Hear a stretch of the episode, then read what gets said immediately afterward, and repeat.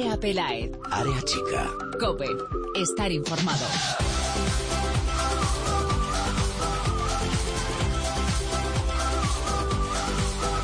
¿Qué tal? Muy buenas, bienvenidos una semana más al espacio en cope.es para todo el fútbol femenino. Bienvenidos a Área Chica. Hoy estará con nosotros en nuestro séptimo programa una de las jugadoras más decisivas de esta jornada 19 que se, jugó, el pasado fin de semana. Se han marcado varios goles este fin de semana en el tiempo añadido, pero destaca uno porque lo marcó el líder, el Atlético de Madrid. Hoy hablaremos con la autora del tanto de la victoria del club rojiblanco el pasado sábado en el minuto 93 ante el Albacete. Charlaremos en unos minutos con Laura Fernández. En jugadoras de cine, María Ruiz y Patricia Muñoz han charlado con Patrick Guijarro, jugadora del Barcelona y goleadora también la pasada jornada ante el Rayo Vallecano para sumar en la victoria culé por tres goles a cero. Arrancamos, pero antes os recordamos nuestras redes sociales. Estamos en Twitter como arroba areachicacope y en facebook.com barra areachicacope. Ahí leemos todos vuestros comentarios. En la producción del programa hoy tengo a Yolanda Sánchez y a los mandos en la técnica está el gran Antonio Bravo. Comenzamos con Fátima Moreno y los titulares.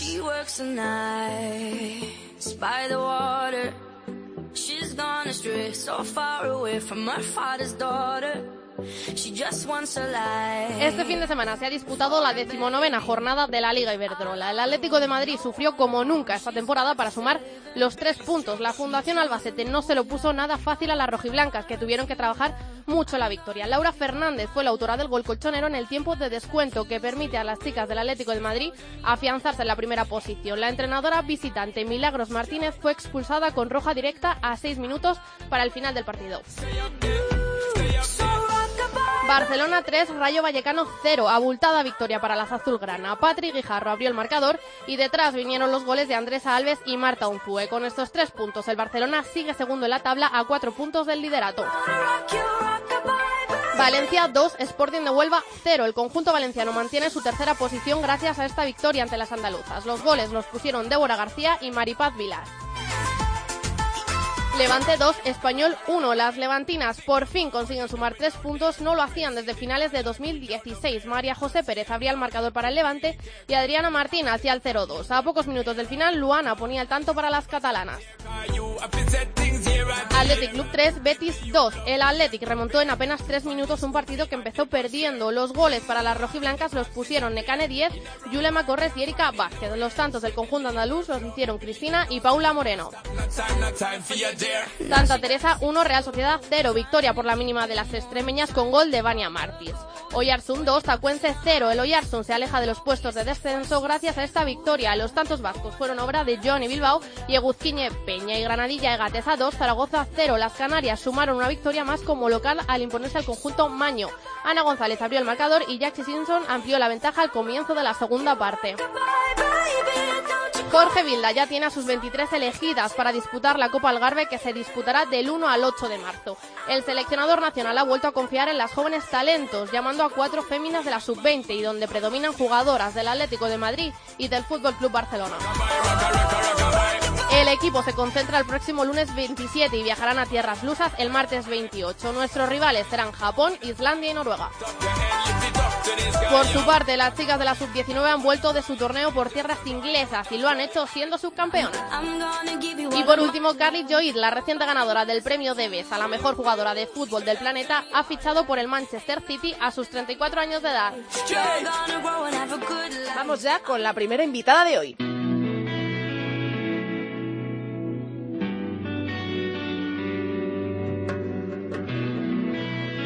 Andrea Pelaez. Área chica. Cope. Estar informado. Fuera verde luz que sale de tus ojos, esa luz que Me acompaña hoy en esta entrevista Sandra Sánchez de la Liga. Hola Sandra.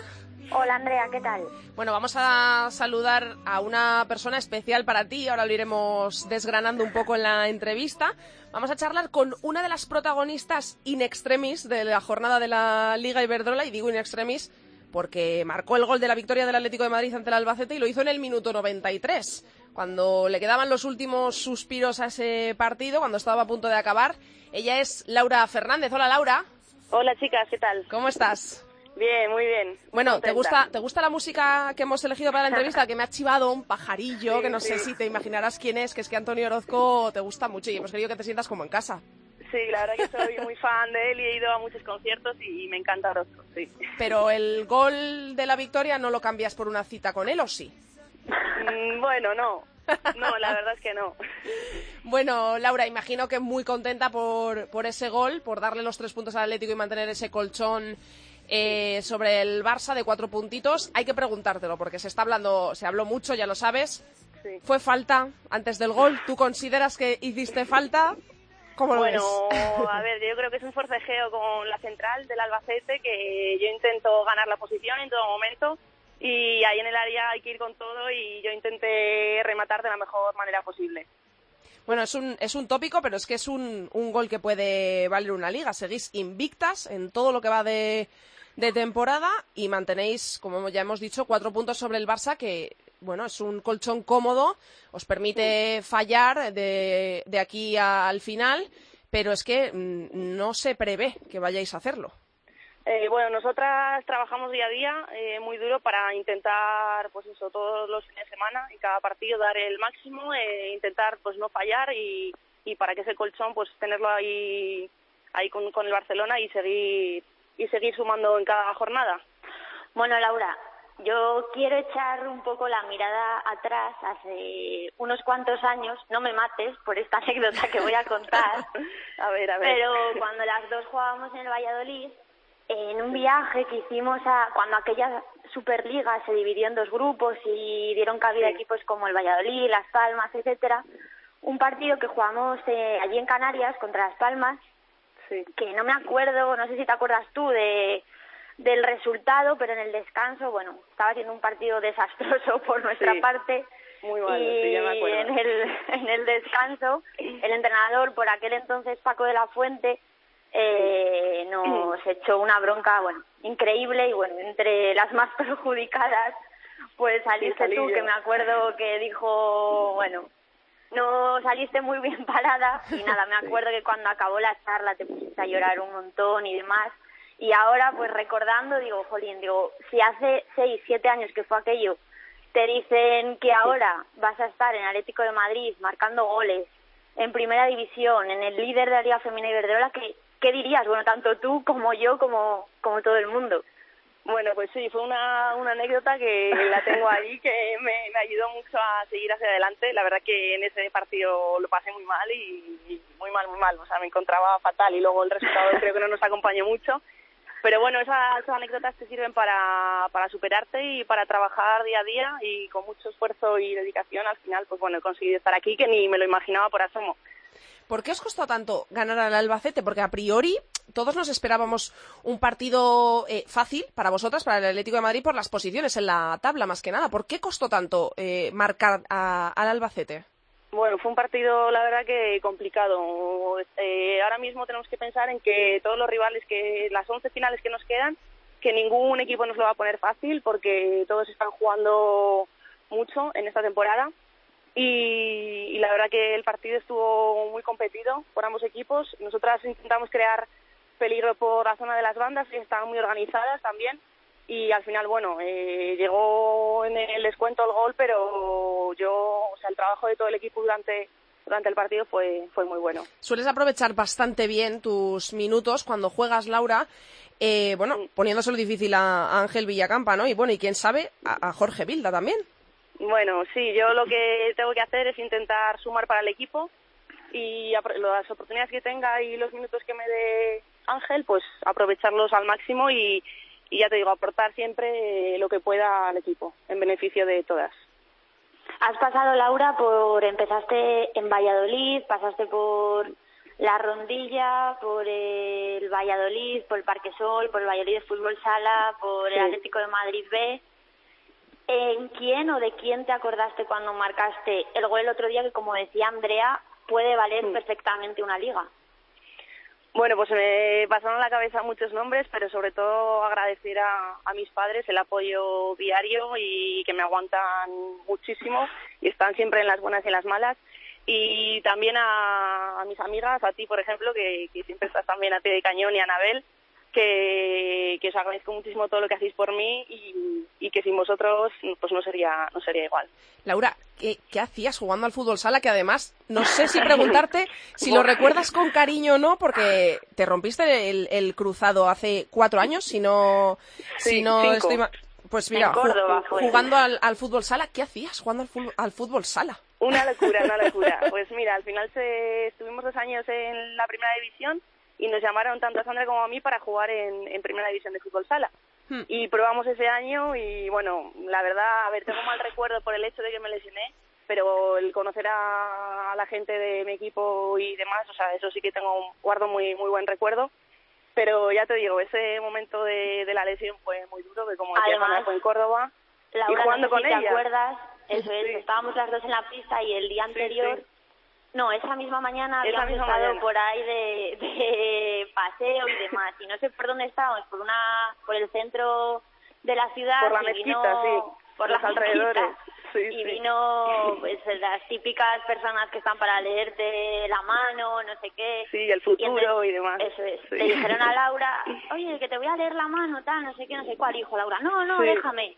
Y Sí, le dijo, pues acuerdo- un mal de ojo para ti. Sí. sí, sí, yo me acuerdo que me empezó a leer la mano porque me empezó a hacer ahí como el lío. Y yo, claro, esas, yo las veía que se iban para adelante. Y digo, pero no me estáis viendo que estoy aquí con ella. Y, y nada, me empecé a poner nerviosa, que me acuerdo que tenía 20 euros y yo la quería dar algo de dinero. Y al final, como tenía 20 euros en billete, no, no le iba a dar todo el billete ese porque no tenía más dinero. Y cogí y me fui corriendo porque, claro, no voy a las de mi equipo. Digo, me voy, me voy. Yo creo que me hecho mal de ojo y mira.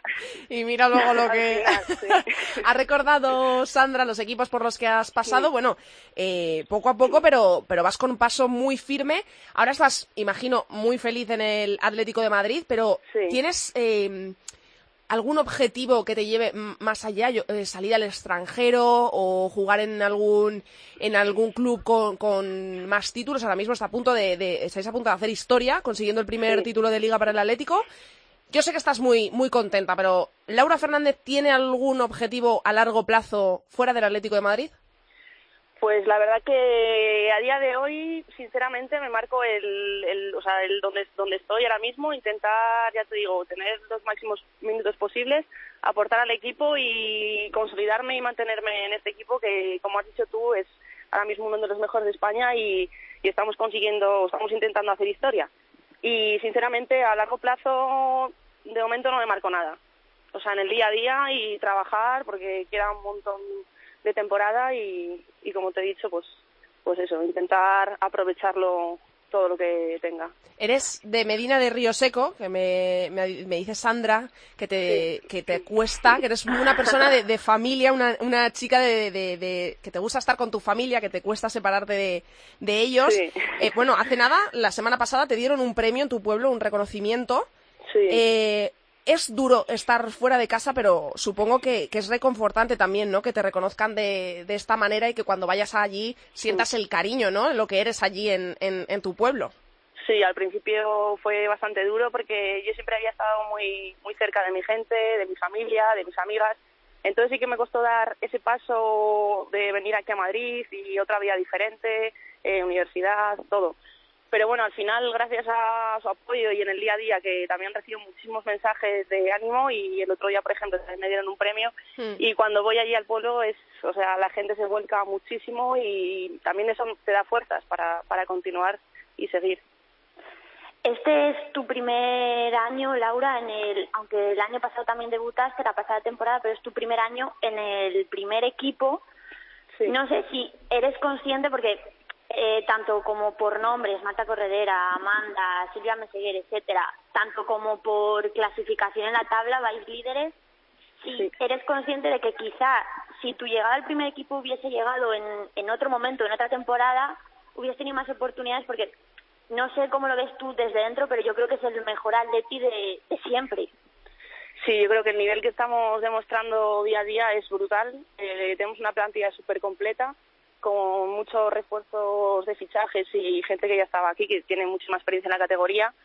Y la verdad que, eso, que es un año que yo creo que, se va a ser muy bueno. Y, y eso, ya estoy súper agradecida también por, por cómo me han tratado todas las jugadoras desde el minuto uno que llegué al primer equipo y la confianza que tienen en mí. ¿Quién ha sido la jugadora, si tú tuvieras que decir un nombre, que más eh, te ha ayudado desde tu llegada al primer equipo? Pues sinceramente Messi. Messi, Sí. Messi me ha ayudado Mm. un montón en, en todos los aspectos, tanto a nivel personal como a nivel deportivo. Siempre tiene palabras de ánimo y de apoyo hacia mí y siempre está ahí como motivándome, intentando sacar el- lo máximo de mí, porque me conoce muy bien. El próximo partido es eh, frente al Sporting de Huelva, que solo ha ganado dos de los siete últimos, pero los ha ganado en casa. Y vosotras le vais a, a visitar a casa. Sí. Y además, nunca hay que fiarse mucho de- del Sporting de Huelva, ¿no? No, la verdad que es un partido muy, muy complicado, encima allí en su campo, con su gente y la afición. Pero bueno, nosotros lo afrontamos como un partido más, otra final que nos queda de las 11 y a dar el máximo e intentar sacar los tres puntos, como sea. Siempre has jugado, Laura, eh, bueno, esta temporada, bueno, y ya la anterior te estás destapando un poco más en tu faceta goleadora, pero siempre es verdad que has jugado un pelín más eh, retrasada tu posición en el campo, como más de medio, media punta, y ahora estás jugando de nueve, desde que llegaste al Atleti estás jugando de nueve. ¿En qué posición del campo te encuentras más cómoda o te notas más suelta? Pues la posición que yo me encuentro más a gusto es de media punta, medio centro. O sea, a mí me gusta mucho el, el estar viendo el juego de cara. Pero la verdad que en esta posición ahora mismo estoy aprendiendo mucho y, y aprovechando en la posición en la que me pone Villa para, pues eso, para aportar al equipo. Laura, Tienes buenas, buenas escuderas a tu lado, de todas formas. Sí, sí, ya te digo, te hacen, te hacen muy buena, muy buena jugadora. Sí. Laura, tú sabes, eh, conoces lo que es jugar con la selección. Hemos conocido esta misma semana la lista de 23 jugadoras de Jorge Vilda para la Copa Algarve. ¿Echas de menos la, la selección? ¿Crees que hay, tienes posibilidades reales de, de volver? Pues ahora mismo un poco complicado. Complicado porque juego muy poquito y aparte necesito todavía mucho, mucho más bagaje en la categoría y mucha más experiencia. Y bueno, yo trabajo para, sobre todo para el equipo y también un futuro, que yo creo que todas las jugadoras querrían volver a o estar en la selección española. Pero bueno, eso lo veo como ya un objetivo a medio y largo plazo. Y comentábamos, Laura, el otro día que eres una de las futbolistas que mejor aprovecha las oportunidades y los minutos que le dan. Te tienes que mojar. Ahora te tienes que mojar. A ver, a ver. De aquí a final de temporada, márcate o marca con área chica un número de goles. Y si los cumples, piénsate algo para hacer. Bueno, pues a ver, un poco difícil esa pregunta, ¿eh? Bueno, algo aproximado. Mm, me marco, venga, un número redondo, el 10. Perfecto. Venga, pues ahí, ahí dejamos esa, ese número y ya hablas con Sandra de lo que, si llega, qué es lo que... Si llega Laura, nos vamos a un concierto de Antonio Lozca. Eso, eso, sí. a donde quieras, sí. Bueno, Laura, vamos a terminar con, con, una, con un guiñito. Me ha contado Sandra, a ver si, si me lo explicas, que es que te, te llamaban Alex Morgan. ¿Qué es esto? ¿Qué es esto? A ver, ¿tú Esa ¿por es una anécdota, otra anécdota más de, de las muchas que tenemos, Sandra y Anabel, que pues por las formas o, o no sé muy bien por qué, yo todavía no lo he entendido a día de hoy, por las formas. que me dicen que, que me parezco a ella, pero tampoco te creas que yo, o sea, yo tampoco me veo mucho parecido, pero bueno, siempre están ahí con la coña. Porque eres muy Sí, presumida, dice. Sí, sí. Siempre están ahí con la coña y picándome con, con lo de Alex Morgan. bueno, Sandra, ¿algo más para Laura? Nada más, que mucha suerte y que me alegro un montón de, de verte triunfar haciendo, haciendo lo que más te gusta.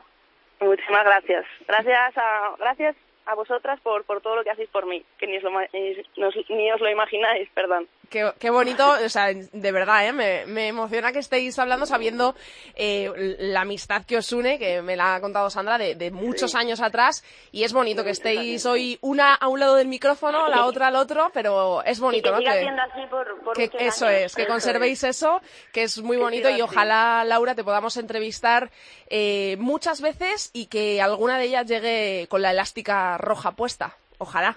Muchísimas gracias, de verdad. A Un besazo dos. grande, Un Laura. beso muy Un grande. abrazo, adiós. Gracias, Sandra, por haberme Bueno. acompañado en la entrevista. Te escucho la semana que viene en, en tu faceta de tertuliana o de entrevistadora, en la que sea, pero Lo te que escuchamos. quieras, Andrea. Un besazo, Hasta Sandra. luego. Chao.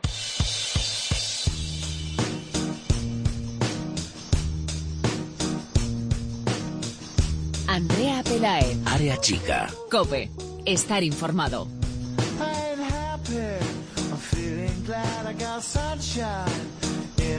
Tiempo de tertulia ya en área chica para debatir todo lo acontecido en la jornada 19 de la Liga Iberdrola. Antes de saludar a los que hoy me acompañan en esta tertulia, le vamos a mandar un beso muy fuerte a Bárbara Quesada, que hoy no podemos escucharla, pero lo haremos eh, la próxima semana. Le mandamos un besazo y un abrazo de parte de todo el equipo. Saludo ya ahora, eh, ahora sí, a Lalu Albarrán, directora de FoodFem. Hola, Lalu.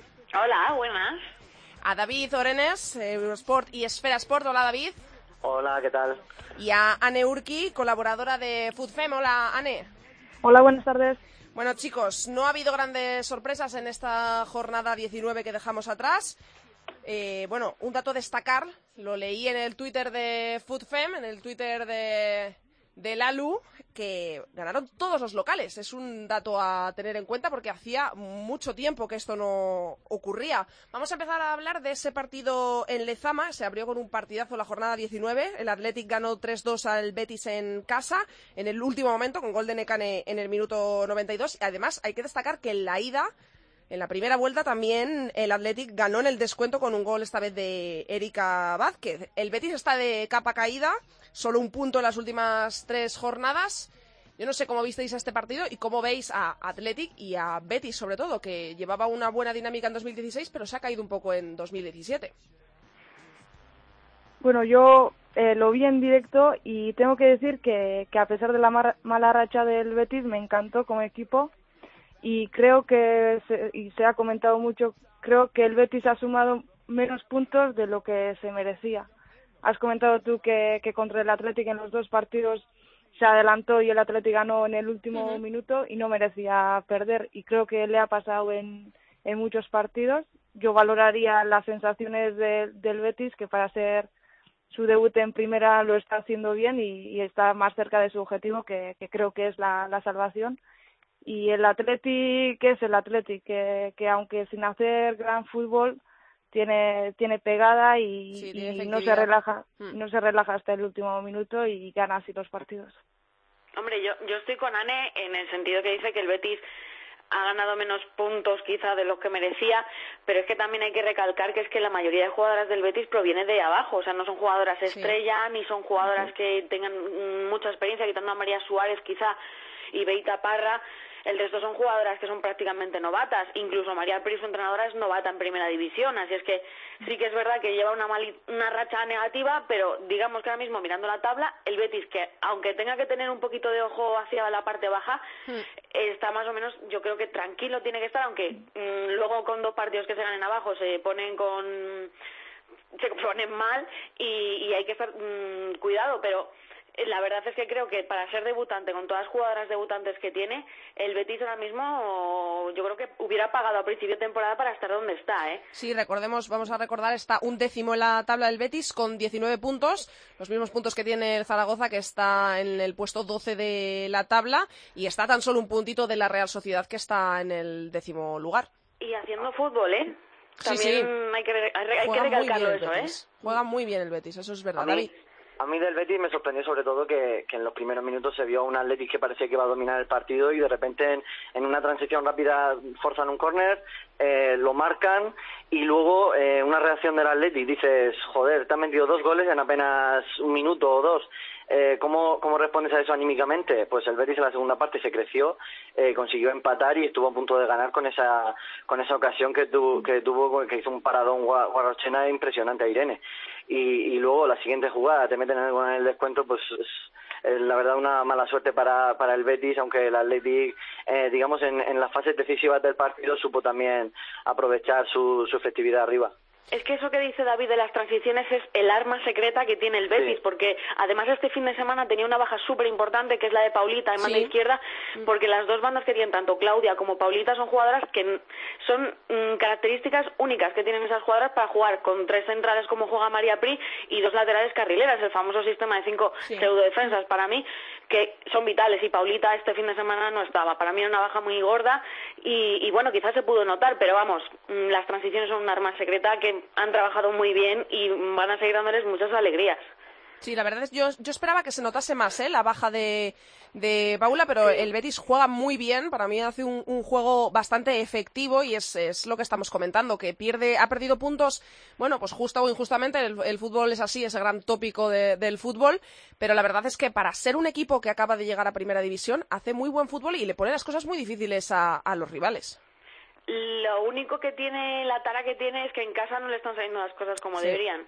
Ahí es donde, donde quizá tengan que poner un poquito más de empeño porque la mayoría de los puntos y las victorias se han conseguido fuera. Ahora mismo no tengo los datos, entonces no, no te voy a dar un, un- dato seguro, pero en casa les está costando mucho y es donde peor lo están pasando. Curiosamente, en casa, uno de los recién ascendidos que tendría que estar a- con, con un peldañito más eh, cuando juegue con su afición, pero no está siendo así. Eh, Hay que hablar, chicos, de un partido extraño, porque yo creo que todos esperábamos que el Atlético de Madrid, ahora mismo líder cuatro puntos sobre el Barcelona, resolviese de forma más fácil eh, su encuentro ante el Albacete en casa, en Majada Honda. Y bueno, no fue así. El Albacete, que está en una situación ahora mismo muy delicada, está tan solo dos puntos de entrar en puestos de descenso. Le adelantó este fin de semana el Oyarzun tiene, está decimocuarto con 13 puntos y le puso las cosas realmente difíciles al líder que, que solo pudo resolver en el último suspiro. Tenemos que decir que ha sido una jornada que se ha resuelto eh, varios partidos en, esa, en ese tiempo extra, en ese tiempo de descuento y este fue uno de ellos. Fue el gol de Laura Fernández salvador para los tres puntos para mantener ese colchón del Barça. Yo, yo me esperaba personalmente un partido más decantado por el Atlético de Madrid. Mm, Yo tuve oportunidad de estar en el campo y eh, media hora antes más o menos tuve la oportunidad de hablar con Mila, la entrenadora del Albacete, y con Álvaro, su delegado, y yo les dije, Mila, que este partido es muy duro, que la media hora primera Leti es la más apabullante de toda la liga. Y me miró, me acuerdo, se rió y dijo, espérate a vernos a nosotras. Y efectivamente aguantaron ese primer media- esa primera media hora y le puso las cosas muy difíciles al Atlético de Madrid, que luego tuvo que jugar contra la ansiedad Sí, sí, y sí. contra, contra sí misma. Y efectivamente les costó, les costó.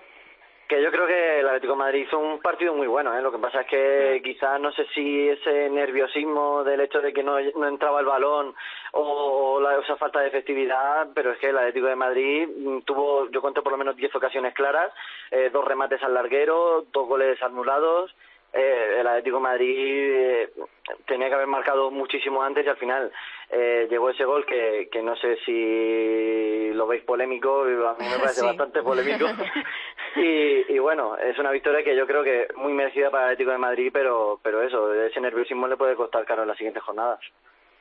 Sí, yo creo que el- si el Albacete juega, o sea, está metido en el partido, si juega concentrado, le puede hacer daño a cualquiera y la pena es que, que contra los, los rivales más directos falla a veces más, más de la cuenta. Pero eso, yo también esperaba que, que el Atlético ganase con facilidad. Es una buena noticia que el Albacete le haya jugado de tú a tú de cara a los próximos partidos que serán vitales para, para el Albacete. Sí, hay que hablar también del el Barça, el segundo clasificado, que bueno, resolvió sin, sin demasiados problemas su partido ante el Rayo, el Rayo que sigue en puestos de Copa de la, de la Reina, Re- recordamos, eh, Barcelona 3, eh, Rayo Vallecano 0, pero bueno, fue un partido en el que bueno, volvimos a ver una versión mejorada del Barcelona, pero el, Rayo sigue haciendo las cosas bien, ahí se mantiene en la octava posición de la tabla. Sí, y el Rayo además la próxima semana juega contra la Real, que será un partido decisivo por, por los puestos coperos. Y bueno, eh, la derrota en el mini estadio puede ser como un accidente o, o que corta la buena dinámica del Rayo, pero yo creo que, que este Rayo estará estará para luchar en la Copa y si no y si gana los los partidos contra rivales directos lo tiene a mano. Ujú. Yo creo que el Barça eh, mm, eh, sigue mejorando esa línea de juego de- en las últimas jornadas, eh, que dominó el partido también de principio a fin y, y que ese eh, ya consigue, digamos, adelantarse en esos primeros minutos, como es el caso de ese, de ese gol de Patri. Lo que le está costando quizá es también rematar, rematar los partidos. Lo vimos también la, la jornada pasada y ahora lo estamos viendo que hasta el final eh, dos contraataques no, no terminaron de, de- de sentenciar la victoria. Pero por lo demás el, el Barça está jugando muy bien y, y con dos bajas importantes, como era la de Jenny Hermoso que se quedó fuera de la convocatoria y Olga García que no entró hasta la segunda parte. Son las dos máximas goleadores del Barça, pues pues mm, se notó esa falta de puntería, pero quizá el, el juego yo creo que va, va en mejoría. Bueno, yo lo de Jenny, a ver cuánto dura la lesión, aunque el Barça no lo ha dicho, creo que tiene algunas molestias y lo están, no sé, no lo quieren hacer público, pero es mi, mi intuición. Y lo del Barça es, es lo que estáis diciendo, sí es verdad que dominó el partido, pero para mí un rival que domina un partido con 1-0 en el minuto 88, si te hacen una contra y se te, y te Sí, claro. marcan y se te encierra, Sí, sí. se Claro. te encierra, te vuelven a, a quitar puntos. Le, está- le cuesta mucho durante toda la temporada, es una dinámica que viene de, de antes, le cuesta mucho cerrar los partidos y hasta el 88 no marcó el 2-0 y en el 91 marcó el 3-0. Creo que sí, hizo muy buen partido, tuvo la posesión, pero es que el Rayo hizo su partido cerradito y esperaron la contra. Tuvo una ocasión de Estela, tuvo una ocasión de Natalia, y si hacen esas ocasiones el Barça se vuelve a meter en un lío. O sea, domina, pero le cuesta muchísimo anotar los goles y siempre llegan en los cierres de partidos en los cinco últimos minutos, cuando Sí. el otro rival ya está volcado. Que el, el Rayo terminó con defensa de tres y ya era bastante normal que el Barça terminara con un, un gol más o dos, como fue este caso. Sí, lo comentamos en la, en la tertulia de la semana pasada, que el Barça eh, domina, pero no tiene esa efectividad, no, le ves con esa seguridad de que va a cerrar un partido enseguida como le hemos visto otros años. Y es, en este partido ocurrió que dominó, pero no daba esa seguridad. En cualquier momento el Rayo podía volver a tener el partido eh, igualado. Por lo menos. Eh, yo también quería hablar, Anne, te quería preguntar, bueno, el Santa Teresa, que sigue en su buena dinámica, venció a la Real Sociedad que llegaba eh, en un buen momento hasta que recibió al Barça y cayó. Estaba en, en casi prácticamente en su mejor momento de la liga y ahora van dos derrotas consecutivas. Sí, yo creo que, que es el reflejo de, de la situación de la, de la Real, que aunque sí consiguió dos victorias importantes y estaba más cerca de la Copa, eh, este partido era vital para Mm. acercarse, aunque sea al octavo clasificado, y a la derrota, hombre, no digo que es imposible, pero está a cinco puntos y tiene que, tiene que ganar a, no sé, me da la sensación de que el año pasado, cuando, vi- cuando viajaba a domicilio, eh, teníamos la esperanza de, bueno, seguro que puntúa o seguro que saca algo. Y este año es, es al revés. Es, Mm. eh, va a perder o le costará empatar y así fue. Y no logra, no sé, no logra, no logra hacer un juego, no sé, no convence. A mí por lo menos Mm. este año no me, no me convence y eso que me alegré por la alineación que vi y dije, bueno, por lo menos ha cambiado algo, ha cambió de sistema, metió mucho, muchas centrocampistas, puso dos delanteras, creo que Nerea, Izaguirre y Naikari jugaron más adelantadas, con Ane, Leire Baños, Hichazo y, y Chini en el centro del campo. No, lo, no vi el partido, pero me da la sensación que está en un quiero y no puedo, Sí. eh, que, que está en esa situación y no sé no sé, y el Santa Teresa tiene su mérito porque ganar Sí, en desde Zubieta luego. a la Real cuando la Real le dominó todo el partido y, y eh, este fin de semana marcar un gol a los 15 minutos y, y aguantar contra una, una Real que a priori dominó pero que no que no que no encontró puerta. Mm, Hay que, igual que el Santa Teresa está en una buena dinámica, yo también quería destacar un poco para cerrar lo de la jornada y hablamos un poquito de, la, de esa lista de la selección. Eh, el Oyarzun. El Oyarzun eh, ganó al Tacuense, era un duelo directo por la permanencia.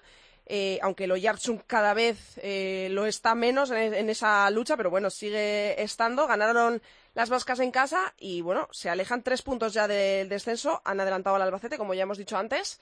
Bueno, el, el Oyarzun ha cogido ahora mismo un- una dinámica, una serie de partidos bastante buenos que veremos a ver cómo termina. Tiene a cinco puntitos al, al Zaragoza. Sí, parece que, que le están saliendo ahora las cosas. El otro día además jugó bastante bien, o sea, no, no dio Sí. tregua al Tacuense, en ningún momento el Tacuense hizo peligrar el resultado y además, pues bueno, cerraron también en el segundo tiempo, pero el Oyarzun jugó muy bien, un juego directo, sí. además aprovechó sus bondades, aprovechó muy bien a Jone. La verdad es que, que el Albacete y el Español ahora mismo tienen una tienen un problema si no cogen puntos, o sea, sobre todo el Español que tiene cierta incapacidad en ataque, es el equipo con menos goles a favor y la verdad es que si no metes goles mm, tienes muy difícil permanecer, lleva una dinámica súper negativa y la verdad es que es un histórico que, que tiene muy mala pinta ahora mismo. Sí, bueno, yo al Oyarzún lo veo, lo veo claramente como uno de los favoritos para conseguir la permanencia. Lo veo mucho mejor que, que, Español y Albacete y, creo que la dinámica positiva que llevan en los últimos cinco partidos, que, que solo, han, solo han perdido uno, eh, es el reflejo del juego que están mostrando en los últimos partidos. Y bueno, chicos, para cerrar la tertulia, conocimos la lista de las 23 convocadas por Jorge Vilda para esa primera participación, histórica participación de España en la Copa Algarve, que comienza el próximo 1 de marzo. Se concentrarán desde el día 27, desde el próximo lunes. Bueno, una lista sin grandes sorpresas. No sé si queréis comentar algo acerca de ella. Pues yo creo que Lalu también comentará que estoy de acuerdo con ella, que hablamos muchas veces.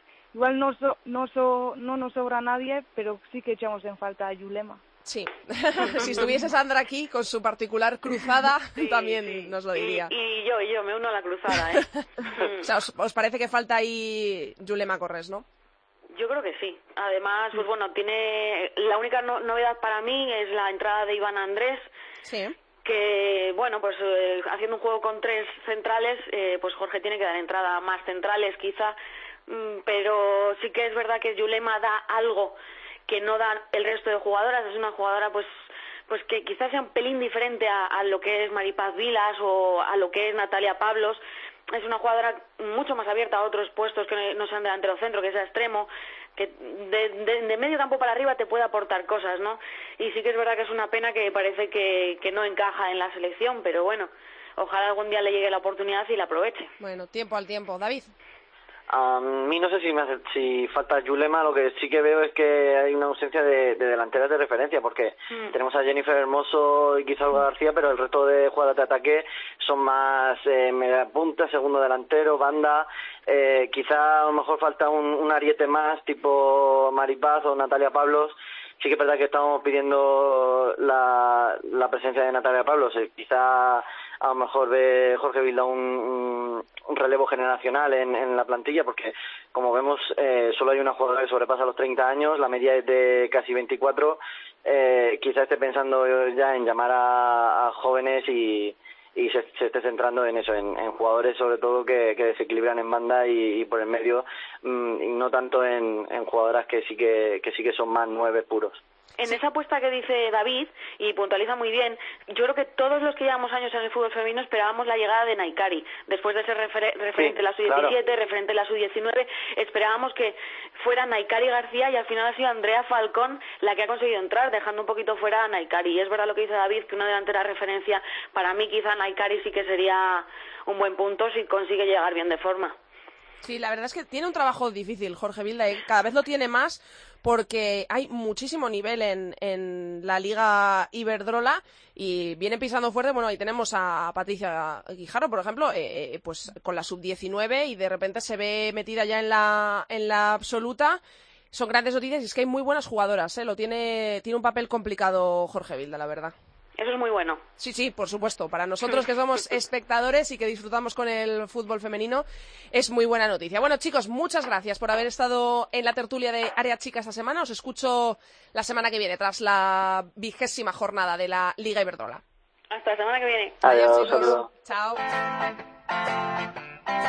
Andrea Pelaez. Área chica. Cope. Estar informado.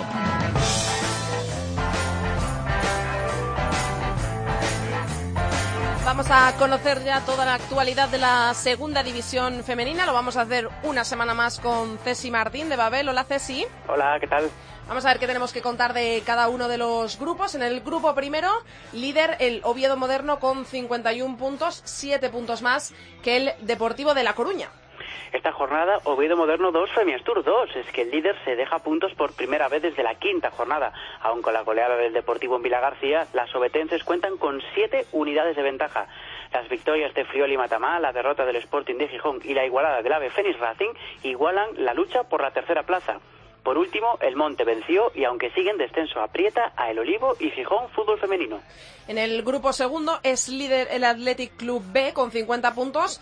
Tiene siete más que su perseguidor más cercano, que es el Logroño. El Athletic B sigue intratable, así que la verdadera lucha está ahora en la segunda plaza, tras la jornada soñada por el San Ignacio. ¿Y por qué? Pues porque las bilbaínas remontaron para despejar de la ecuación a un rival directo como Mulier y observaron además la sorprendente derrota del Logroño, así que San Ignacio se sitúa a solo dos puntos. Por abajo, la victoria del Ardoy en el duelo directo le saca del descenso y mete precisamente al Berriozar. También destacable la victoria del Paul Darrac en Eibar. Más ajustado está el grupo tercero con 46 puntos, lo lidera el Segul. Segundo es el Barça B con 44 a tan solo dos puntitos. El Seagüí se dejó puntos en casa ante el Sant Gabriel y revi- revitaliza la lucha por el título, porque el Barcelona B sí ganó y se sitúa solo dos unidades. Ojo también en Europa, aunque a siete puntos el Seagüí quemará hasta las últimas naves. Por abajo el Pallellá se alejó un poco más del descenso tras derrotar a un Levante Las Planas que continúa en problemas, al igual que el Startit. En el grupo cuarto, el grupo de Andalucía, es líder el Sevilla con 55 puntos, tiene seis puntos más que el Granada, que es segundo en la tabla. Nada varía aquí, el Sevilla continúa líder tras vencer al Hispalis en el derby hispalense. También ganaron una vez más tanto Granada como Málaga, así que las malacitanas derrotando al Extremadura, cuarto hasta la fecha. Aunque siguen lejos del Sevilla, tanto Granada como Málaga acechan firmemente. Otras noticias destacables fueron la Solana, que recupera la cuarta plaza, el Monachil, que se acerca a la salvación, y el Club Fútbol Femenino Cáceres, ahora ya cómodamente en mitad de la tabla. En el grupo de los clubes madrileños puede haber sorpresa esta jornada porque es líder el Madrid Club de Fútbol Femenino con 52 puntos, tiene dos puntos más que el eh, Tacón, que es segundo, y además se enfrentan en esta jornada. partidazo sin duda alguna y el Madrid Club de Fútbol Femenino que sigue el líder.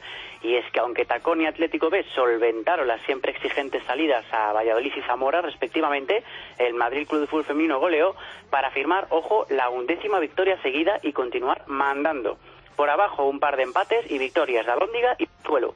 En el grupo sexto, en la primera parte de ese grupo de las Islas Canarias, es primero el Femarguín con 60 puntos, tiene tres puntos más, un colchón de tres puntos con respecto al Juan Grande, que es segundo. El Femarguín volvió a jugar y el Femarguín volvió a ganar, sigue intratable. Paso muy importante de Juan Grande para afianzarse en la segunda plaza, ya que venció y sus rivales más directos, Unión Viera y La Garita, igualaron entre sí. También destacable resultó la segunda victoria de la temporada de Joñé La Garita. Está apretado, muy ajustado esta segunda sección del grupo sexto porque es líder el Granadilla Tenerife B con 49 puntos. Tiene tan solo un puntito más que su perseguidor, que el segundo en la tabla, que es el San Juan Tenerife Norte. Es cierto, si bien es cierto que el filial de la Unión Deportiva Granadilla sigue, volvió a ganar y sigue líder, la emoción en la batalla por la segunda plaza puede empezar a partir de hoy. Es que el San Juan Tenerife Norte perdió sorprendentemente ante la Laguna, que es penúltimo, y tanto Tarsa como Atlético Unión de Wimar lo aprovecharon para acercarse. Aunque aún están algo lejos, todo puede suceder. Y terminamos con el grupo séptimo, también bastante ajustado. Lo lidera el Levante B con 41 puntos. Tiene tan solo un punto más que el segundo clasificado, el Aldaya. El Levante B solventó la exigente salida al feudo del Juventud Almasora para continuar liderando.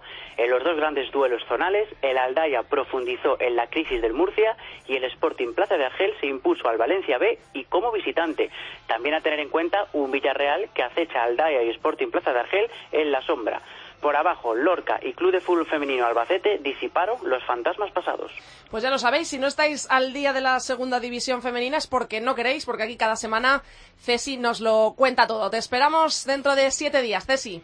Eso es. Un, besazo. Chao. Chao, chao.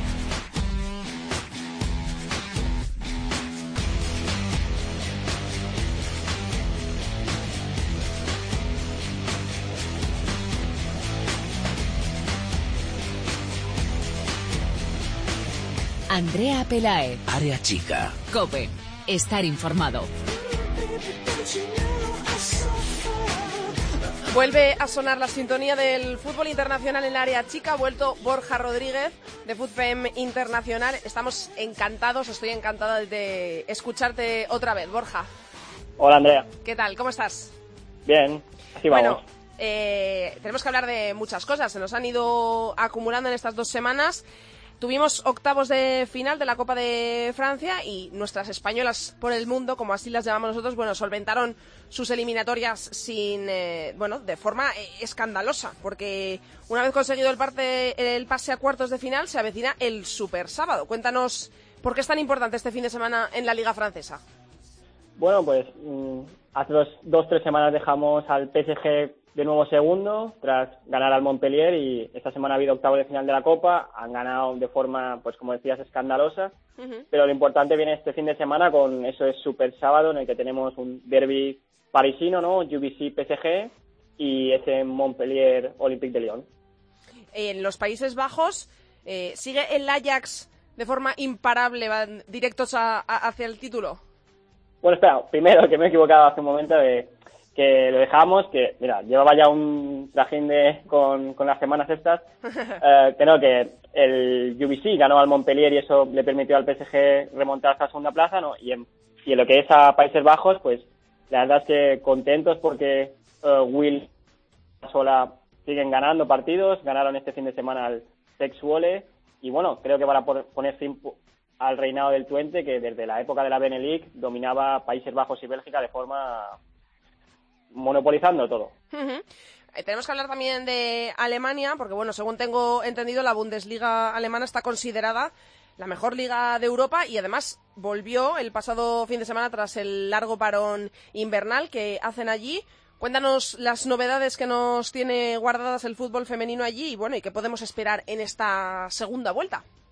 Bueno, pues parece que el Wolfsburgo o su entrenador Ralf Kellermann empieza ya a darse cuenta de que tiene que apostar por un cambio en, su filosofía, con tantos, tantos fichajes, ¿no? Pernille Harder ha llegado y en las dos primeras jornadas ha brillado, ha vuelto Caroline Hansen, que, es una delicia de jugadora, se está atreviendo a ponerla junto con Bulaert, que luego hablaremos de ella, y con Lara Dickeman, y si se atreve a mantener este sistema, ¿no? Con todas estas juntas, pues cuidado porque el Lyon tiene un rival en Europa y pueden remontar en Bundesliga, ¿no? Porque el Turbine ha anunciado esta semana que las dos, sus dos mejores jugadoras, Svenja Hut y Tabea Keme, eh, se han lesionado de gravedad, no estarán con Alemania en la Civilix Cup. Y el Bayern pues ha perdido a Lauder y ha perdido a Lina Rolfo, pero ha recuperado a Leupolz, así que tendremos pues una lucha encarnizada por el título y por las dos posiciones de Champions League entre tres equipos que perfectamente podrían ganar la Champions. Sí, desde luego. Equipazos. Estamos también con España, hablando de selecciones. A nada de debutar en la Copa Algarve.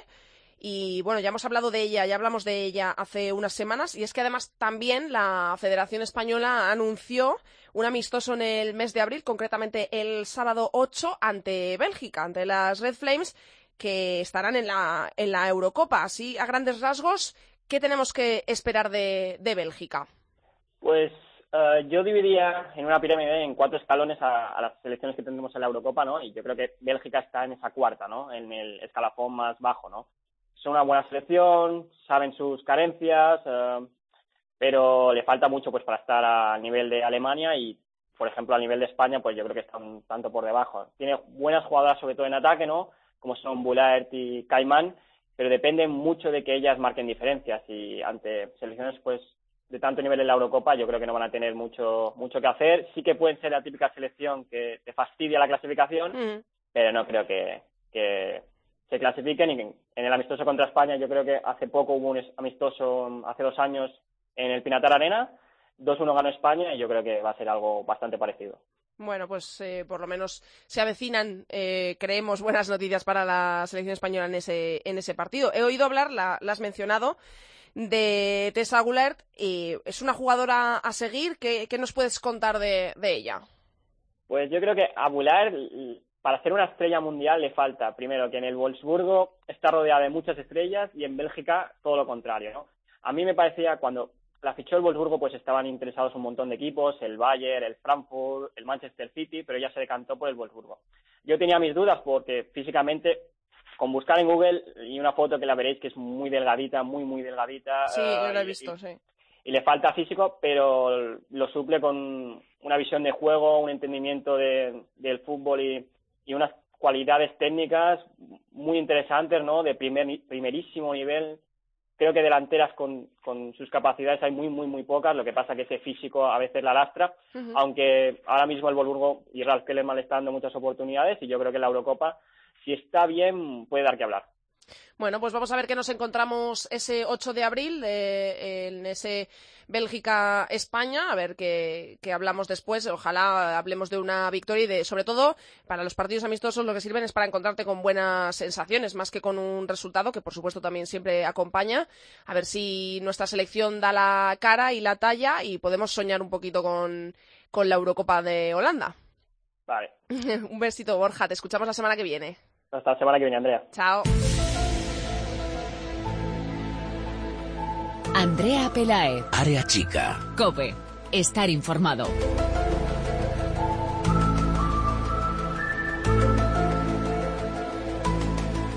Madre mía, si es que cada semana me sorprenden más, ¿eh? Menudo misterio que me trae hoy, eh, me traen hoy María y Patricia de Esfera Sports con esta banda sonora. ¿Qué me tenéis preparado? Hola, buenas tardes, Andrea. Pues hombre, es que hemos tenido que llamar a Malder y Scali para resolver el caso del gol perfecto, imagínate. Mira, Andrea, yo, me tengo que reír porque es que has iniciado muy bien el, la sección, o sea, me tengo que reír. Porque aunque la música me da un poco de miedo, ¿eh? Pero bueno, te vamos a contar.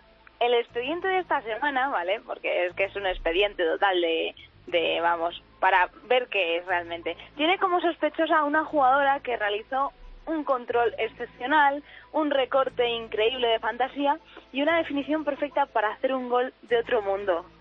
Bueno, pero dejémonos, dejémonos de misterios, ¿no? Yo creo que hay que resolver quién es, ¿no? sí, por favor. Bueno, pues nuestra protagonista de esta semana en Jugadoras de Cine Especial Expediente X no es otra que Patricia Guijarro del Fútbol Club Barcelona. Oye, pues me parece, ya cuando lo habéis descrito, cuando María ha descrito ese gol que marcó Patri, ya sabía, ya sabía que era, que era ella porque es que fue un gol increíble. O sea, un, un, gol increíble y vamos a ver qué es lo que os ha contado esta joven jugadora azulgrana y vamos a desvelar el misterio del el gol perfecto.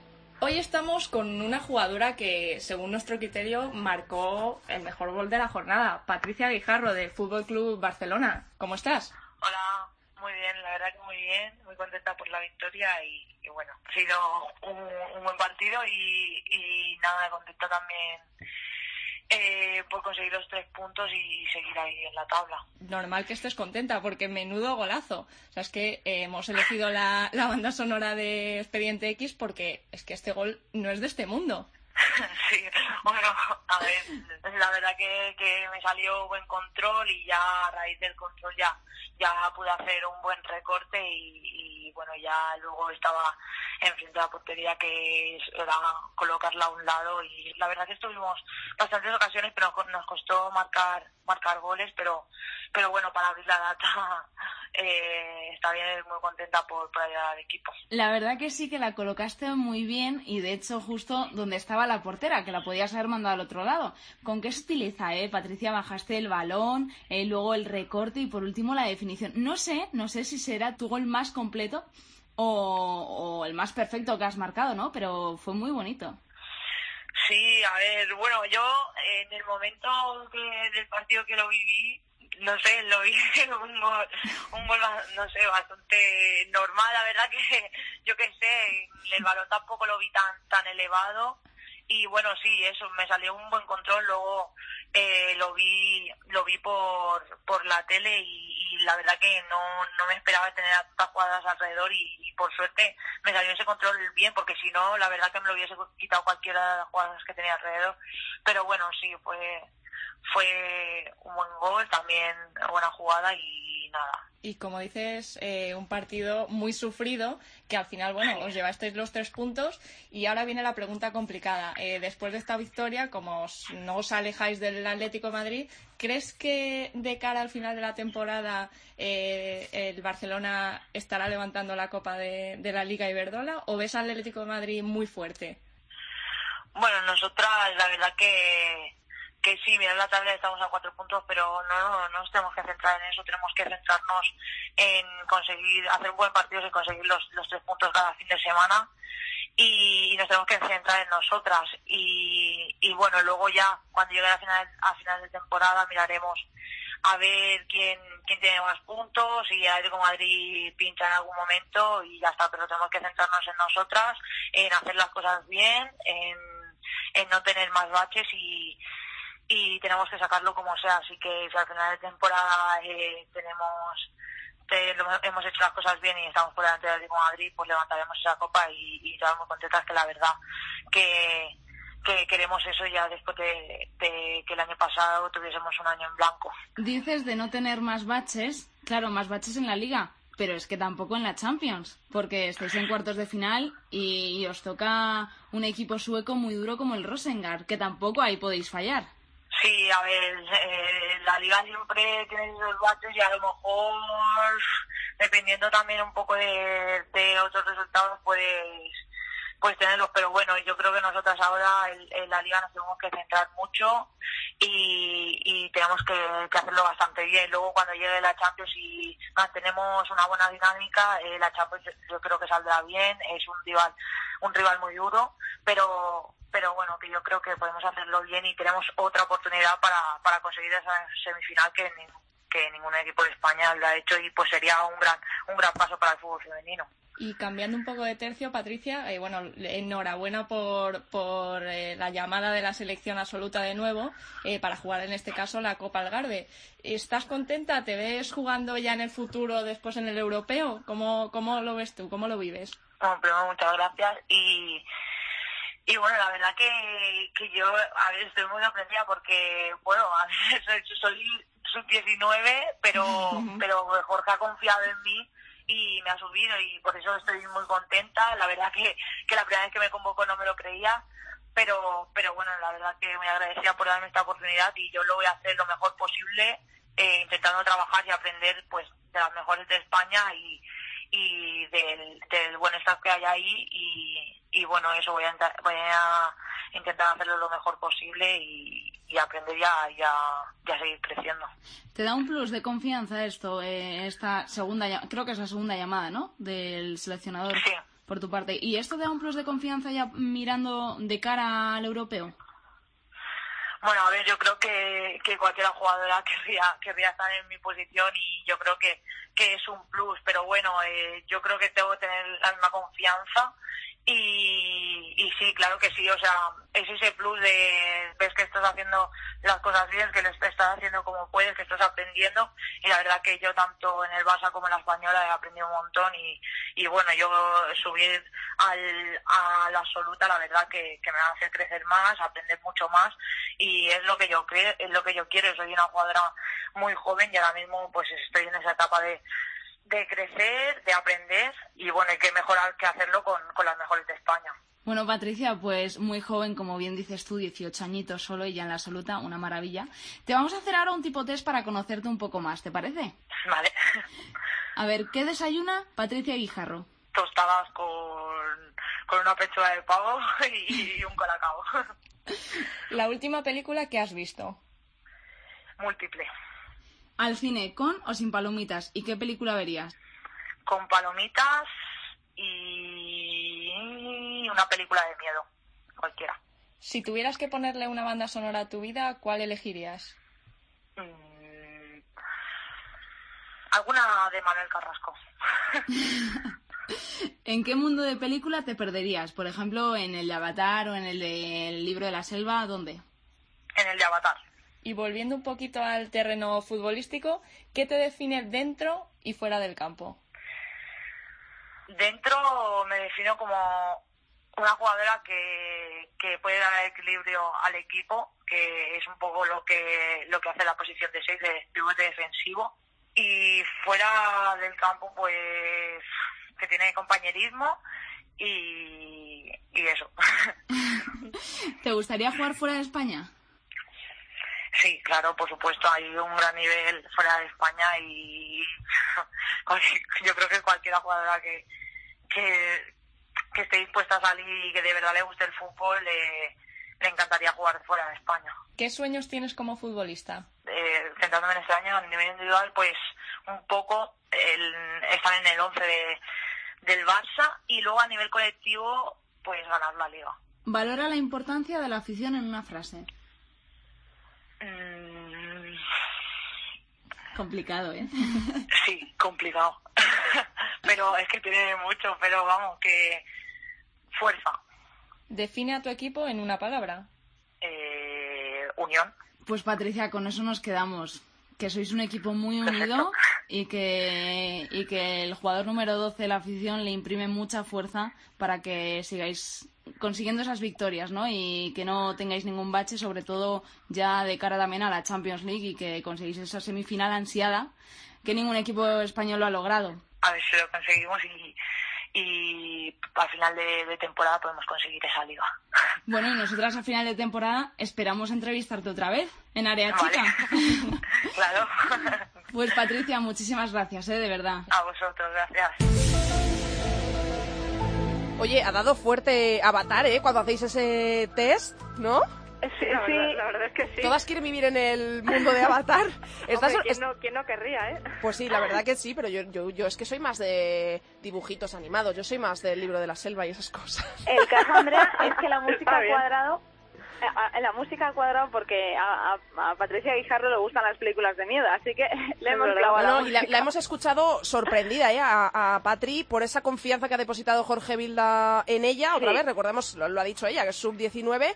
Y bueno, nos quedamos con eso y, y también con ese mensaje de que no se rinden ¿eh? las jugadoras de- del Barça en esa persecución del Atlético de Madrid para conseguir la Liga. Ha pedido ganarla, como no podría ser de, de otra manera. Además, sí. sin, sin dejar de mirar a la Champions, en la que también están vivos, a ver qué, qué tal les va en lo que queda de, de temporada. A ver qué Sí, la pasa. verdad que nos Ya habló un poquito de todo, así que estuvo muy interesante la Sí, entrevista. sí, sí, sí, la verdad es que marcó un golazo y también ha marcado un golazo hoy en, en la sección de jugadoras de cine porque ha, habla, ha hablado muy bien y muy claro Patricia Guijarro. Pues muchas gracias una semana más, chicas, y porque nos sigáis sorprendiendo muchas más con esta maravillosa sección vuestra. Muchas gracias, Andrea. Un besazo, chicas. Adiós. Hasta luego. I've